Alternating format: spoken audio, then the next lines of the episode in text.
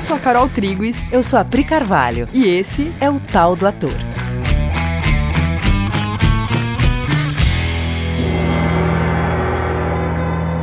E aí, caras? Oi, gente. Tudo bem? Como vocês estão? A gente quer falar de um assunto aqui nesse, nesse episódio que a gente já falou dele muitas vezes, né? Diluído em, em outros uhum. assuntos, né? A gente já trouxe ele em outros episódios de várias formas.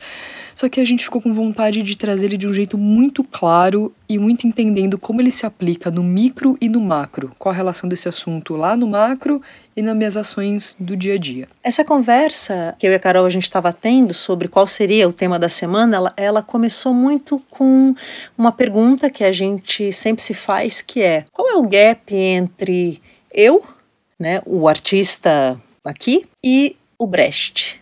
Qual o gap entre eu e o Stanislavski. Por que, que o Brecht é o Brecht e eu tô aqui lendo Brecht e acho ele distante de mim? Né, as questões que ele, que ele traz, eu consigo entender, eu consigo entender o que o Stanislavski está dizendo, o que o Brecht está dizendo, só que eu ainda estou me vendo aqui como diferente dessas pessoas. Né? Cê... Eles estão lá e eu estou aqui. É, porque a gente. O, o, grande nome, ele parece diferente de você, né? Só que não, ele é um cara igualzinho a você, igualzinho a mim, uhum. igualzinho a todos nós, com as mesmas questões, inclusive, com as mesmas preocupações, com os mesmos perrengues. Uhum tem uma vida igual a sua, mora em algum lugar, é filho de alguém, é mãe de alguém, ou é pai é. de alguém, ou não. Lidou com um contexto so sociocultural complicado, cada um lá com a sua complicação, né? Sim, lidou com família, lidou com adolescência, lidou com rejeições e com olhar para as pessoas e ah, relacionamentos. Questões políticas difíceis, né?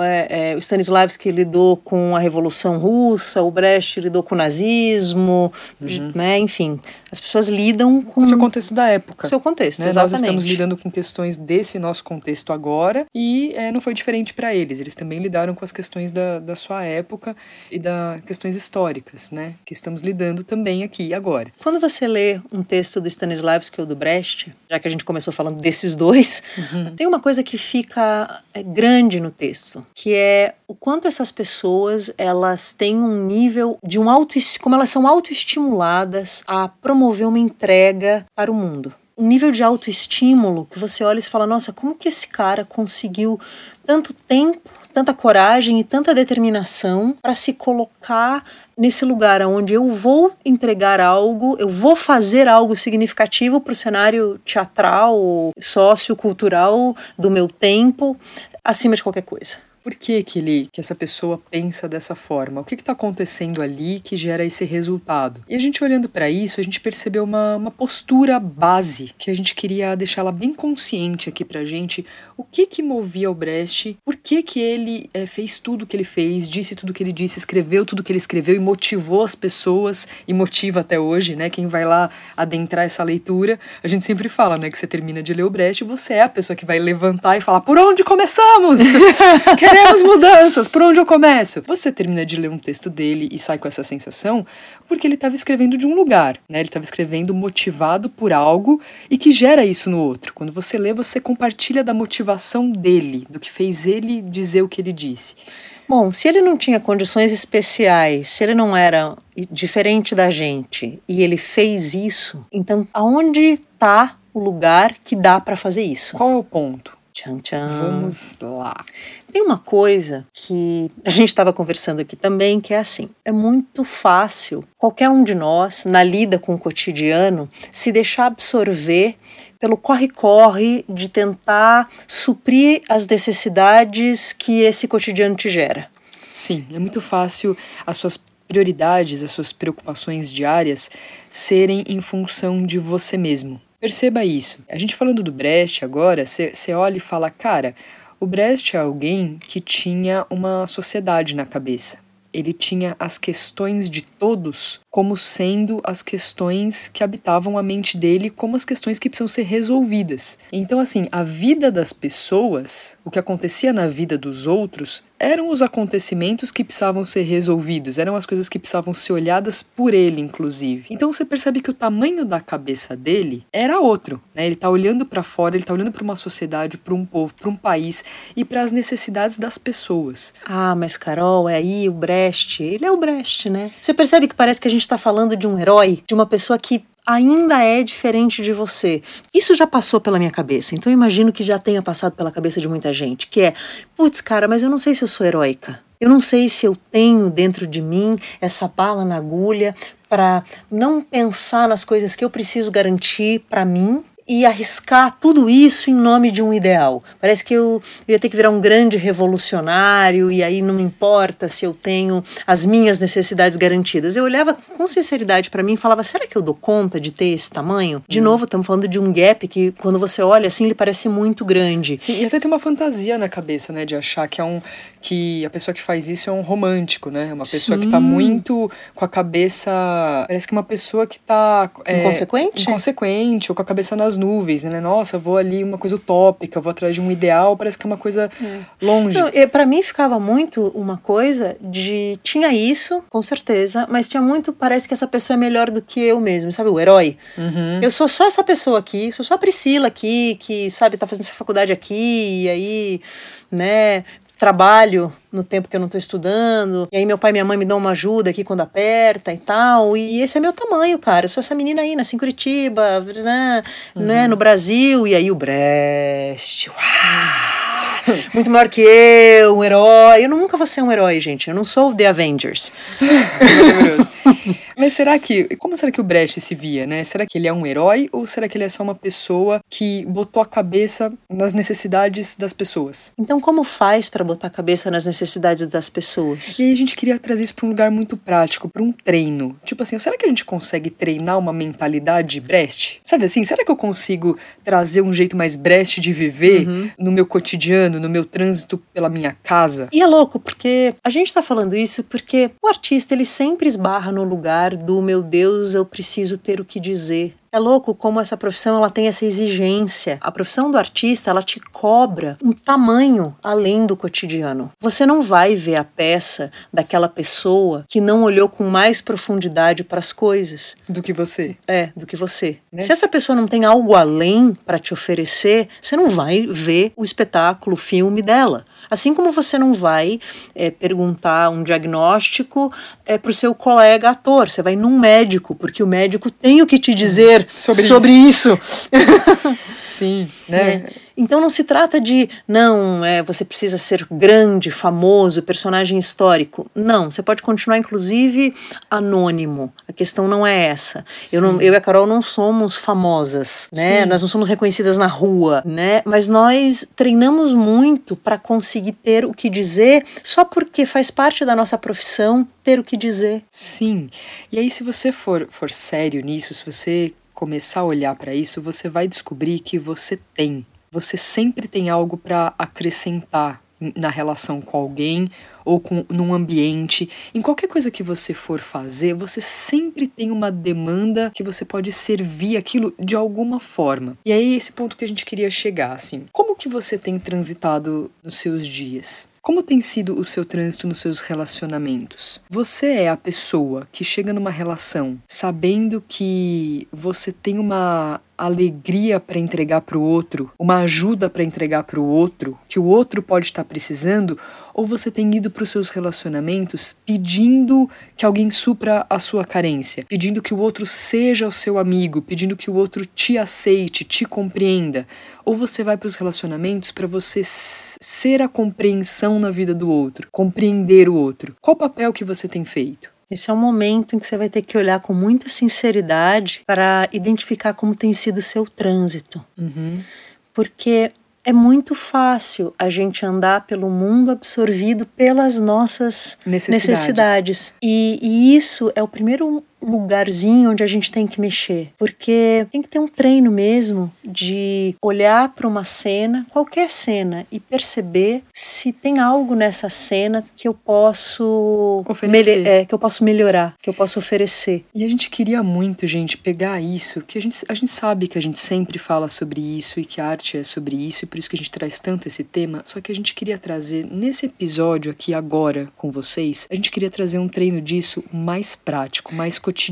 É. Que foi um treino que nos foi proposto. Eu me lembro que quando eu comecei esses questionamentos mais profundos sobre arte, isso já tem uns 20 anos. Os meus professores, é, até antes de conhecer Cauim Anin, que só aprofundaram isso, me diziam: você precisa aprender a trabalhar e atender demandas. E eu não consegui entender muito do que eles estavam dizendo, e eles quebraram um treinamento muito simples, que é o que a gente vai propor, propor aqui. aqui. E eu me lembro que na época eu até achei ingênuo, mas eu fiz. Uhum. E não é ingênuo. É, é, quase um treinamento zen, daqueles que parecem, né? Não é nada, não é nada, não é nada, e muda sua vida. não, que legal. Primeira coisa que me foi proposta, não é o que eu estou te propondo, é só uma postura mental mesmo, foi na escola, na época, que eu limpasse o banheiro da escola todos os dias. É mesmo. É, eu limpei 30 dias de banheiro. É muito comum o pessoal que vai para a Índia fazer um treinamento parecido com isso, né? Chega Sim. num lugar para ter fazer meditação, ter aulas, né, com mestre e tal, e a pessoa começar por, pela limpeza do ambiente, né? Sim. Aprendendo uma postura de servir aquele ambiente que você vai usufruir nos próximos dias, né? Isso fez uma revolução na minha cabeça, que era um centro de treinamento é, baseado numa filosofia japonesa na época, e o meu professor que me deu essa sugestão. Não foi uma imposição, foi uma sugestão. Quando eu comecei a compartilhar com ele as minhas necessidades, ele falou: se você quiser, eu sei te ajudar. E eu preciso que você limpe 30 dias de banheiro. E eu me lembro que ali é, eu comecei a entender o que, que era uma postura só de servir, aonde não tinha nada para mim assim, de eu não gosto de limpar banheiro, eu não. Eu, eu não ia receber nada ali a não ser o prazer de fazer algo que precisava ser feito. Eu comecei a entender isso, que o grande prazer é fazer algo que precisa ser feito. Mais do que, ah, eu gosto de teatro, eu gosto de. Sabe aqueles nossos gostos? Eu gosto tá, de, de cinema europeu, que inclusive era muito meu discurso na época. eu comecei a descobrir que o prazer está em fazer algo que precisa ser feito. Porque as pessoas, elas te agradecem depois que o banheiro é limpo. E elas usufruem. E né? elas usufruem. E a hora que você vê alguém indo lá e usando aquele banheiro que tá limpo, porque você efetivamente foi lá e limpou aquele banheiro, né? Aquilo precisava ser feito, você fez e a pessoa usufruiu. Aquilo te gera um senso de, de utilidade e de parceria com o ambiente, com a pessoa que usou, né? Você, você se sente parte, você se sente pertencente. E você se sente útil. Eu acho que foi a primeira vez na minha vida em que eu me senti muito útil, porque eu fazia uma coisa que precisava ser feita e era útil, era realmente útil. Banheiro limpo é útil. Gente, ó, é muito precioso isso que está sendo falado, porque assim, a gente quer ser útil e a gente vai para uma cabeça lá na frente, né? Que eu quero ser útil fazendo uma peça, né, do boal, não sei o que lá, eu já quero estar tá no palco fazendo um negócio útil para as pessoas. Só que tem uma postura interna que a gente vai precisar treinar do o que é ser útil em cenas cotidianas que estão todos os dias na minha frente, todos os dias. Tem um banheiro para ser limpo na minha frente. Eu limpo ele, porque que saco, o banheiro tem que lavar mesmo, é isso aí, né, reclamando. Ou tem uma coisa que é, puta, tem uma coisa útil para eu fazer aqui pelas pessoas que vão usar esse banheiro. Eu entro na cozinha já perguntando como é que essa cozinha vai servir as minhas necessidades, porque eu tô com fome, o que, que essa cozinha tem para me oferecer, ou tem um lugar onde eu entro na cozinha para ver o que, que ela precisa. Tem uma louça que precisa lavar, tem um pano que precisa passar, e mesmo que eu não possa passar naquele momento esse uhum. pano, porque eu tô atarefado, tô trabalhando, tem uma louça que precisa ser lavada, mas eu tô ali pedindo que essa cozinha me sirva de alguma forma, ou tem algo que eu possa fazer por essa cozinha a hora que eu passo por ela? E nas relações, quando você encontra alguém, ficar olhando para o interlocutor, para a pessoa que está na tua frente, vendo se essa pessoa precisa de alguma coisa, se tem algo que você possa dizer ou só ouvir, ouvir com interesse, o que aquela pessoa que está na tua frente precisa agora. Uhum. Porque é, também é muito comum, né? Você ouvir uma pessoa, levar para tua história e ver como aquilo te serve, como aquilo te atende. Aquilo tá chato, aquilo não tá chato, não tô com tempo para isso, não queria eu falar desse assunto. Uhum. Em outras palavras, a gente está propondo um treino de ficar olhando para fora E perguntando. e perguntando: tem algo que eu possa fazer aqui? Tem algo que eu posso oferecer aqui? Tem alguma coisa que, se eu fizer, vai melhorar esse ambiente, vai ajudar essa pessoa? Por ela mesmo, não precisa voltar nada pra mim. Por ela, pelo ambiente, pra ficar mais gostoso, pra ficar mais usufruível. Tem uma coisa que eu possa acrescentar aqui pras pessoas? Qualquer coisa. É que nessa postura, nesse desejo, as ideias vêm e você começa a se ver tendo ações que são muito contextualizadas. Uhum. Você vai descobrir a tua utilidade. De um jeito mais profundo, é um grande treino de desenvolvimento de escuta, que é uma coisa que a gente precisa como ator, como artista, que é saber escutar O contexto. o, o contexto para aí sim poder responder a ele. Isso, gente. Isso. E a gente pode treinar isso num lugar muito prático, cotidiano. E acreditem, isso vai sim te aproximar de uma mentalidade do Brecht. Vai sim, porque ele só tá pensando em como que eu vou servir essas questões sociais que eu tô observando que estão acontecendo aqui à minha volta. E sim, eu posso começar num treino de Alguém tá precisando de alguma coisa, sabe? Tem um, um almoço que eu possa fazer aqui na casa que vai ajudar as pessoas. Tem um, um serviço que eu posso prestar ali que vai ajudar as pessoas. É engraçado que eu tô aqui lembrando, né, de como eu, com 28 anos, foi quando eu comecei esse treino no Instituto de Cultura Japonesa, né, que falava muito dessa, desses pequenos treinos cotidianos, de pequenas ações, e eu, né, como boa ocidental, olhava e me sentia no filme Karate Kid, sabe? eu tinha que fazer pequenas ações que eu falava, gente, mas isso é muito pequeno, eu quero ir lá, fazer a peça grande para mudar o contexto social no macro. E eu não percebia que eu estava sendo treinada para fazer o grande, só que de um jeito com um lastro bem grandão. Que legal. Estava mudando dentro de mim a minha possibilidade de fazer leitura sutil de contexto e saber como responder a esse contexto. Como servir a um ambiente, né? Depois que você aprende a fazer isso, aí se você vai fazer isso dentro da sala de casa ou você vai fazer isso no palco para mil pessoas, não faz mais diferença. Esse é o ponto. Era ex exatamente esse o ponto. Porque a gente não pode entrar numa ingenuidade de achar que nós, como, como atores, como artistas, a gente vai, na hora que eu for lá pro palco fazer a minha entrega, se eu não treinei isso antes, não vai acontecer uma magia comigo e naquele momento eu vou virar uma pessoa que tem uma visão de contexto amplo e vou fazer uma grande entrega social. Se eu não treinei isso, se eu não fui colocando a minha mente nesse lugar diariamente, isso não vai se dar como uma mágica. A gente tem que alimentar esse lugar que todos têm dentro de si. Todos. Você que está ouvindo esse episódio, acredite, você tem muito para entregar. Você tem um potencial gigante que fica aí guardado, escondido. E se você alimentar isso todos os dias, começar a se colocar no exercício da sua utilidade, todo dia, com todas as pessoas. Como é que eu posso atender? Como é que eu posso ajudar aquela pessoa? O que, que ela está precisando? Como que eu posso fazer? Se você for exercitando isso, isso vai te é, dar um lastro, como a Pri falou, né? Te deixando treinado para quando você chegar no palco e você precisar fazer uma entrega para aquelas pessoas, isso já tá. Você já tá prático. Né? Isso já tá prático. Já tá conquistado. Isso já tá conquistado dentro de você. E aí você vai lá, abre a boca e fala, só que aí isso vem com a carga de quem já olhou muito para isso, de quem já teve muita conquista nesse lugar para poder atingir o outro. Isso que você falou é muito importante, porque a nossa insegurança enquanto artistas, ela tá muito baseada nessa falta de treino, de fazer leitura de contexto e saber servir esse contexto. Como você não está treinado a fazer leitura e servir, você não sabe que você sabe fazer isso. Aí chega na hora que eu tenho que fazer isso numa peça, É. eu não tô seguro que eu manjo disso, né? Que eu tenho Exatamente. treino disso. Aí o diretor fala, faz tal coisa, propõe. Se tem uma coisa que o ator, no começo de carreira, ele fica com muito medo, é quando o diretor fala, propõe. Você fala, eu prefiro morrer aqui. Propõe baseado em quê? O que, É. que eu faço da minha vida? Que ninguém te treina para fazer, né, ler e entregar, ler e entregar. Você não se conhece no lugar da entrega. Você não conhece a sua potencialidade, É. né? O seu tamanho. E aí as pessoas falam, você tem muito dentro de você, e você fala, talvez, mas eu nunca pus isso à prova. Você vai ter que pôr isso à prova, você vai ter que testar, você vai ter que conhecer o tamanho do teu potencial de entregar e de fazer a diferença num contexto. E isso pode ser treinado todos os dias em qualquer cena que você esteja, do seu cotidiano. Não importa, não tem cena pequena. Não tem. E não tem cena que não tem nada pra fazer. Sim. Não tem pessoa que, que não tem algo pra receber de você. Não tem cena onde não tenha uma demanda pra atender. Sim.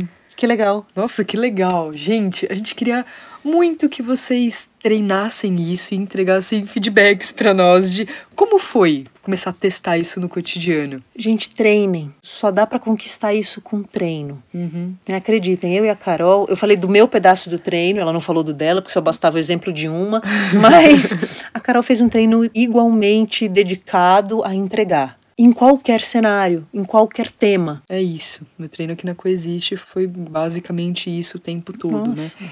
E a gente hoje colhe muitos frutos disso, né? Hoje a gente tem uma, uma alegria de, de viver que vem muito disso. Porque tem um segredo, gente, que acontece que é para entregar, aquilo tem que passar por você, né? Então, por exemplo, sei lá, eu vejo uma pessoa e eu, eu vou lá quero entregar alegria para aquela pessoa. Quero entregar alegria de viver. Tô vendo que ela não tá muito bem.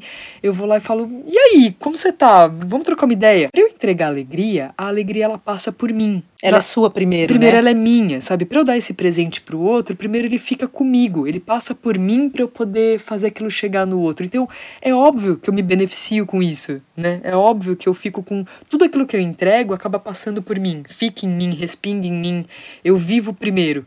Então é claro que a gente fica sendo muito beneficiado pelas nossas próprias entregas, né? É por isso que a sua autoestima melhora muito, porque primeiro você, primeiro você tem que ter para entregar. Só que você só vai saber que tem quando você entregar. É muito difícil você saber que tem antes de ver isso manifesto no cenário. Por isso o treino. Faça suas entregas para descobrir o tamanho da tua potencialidade.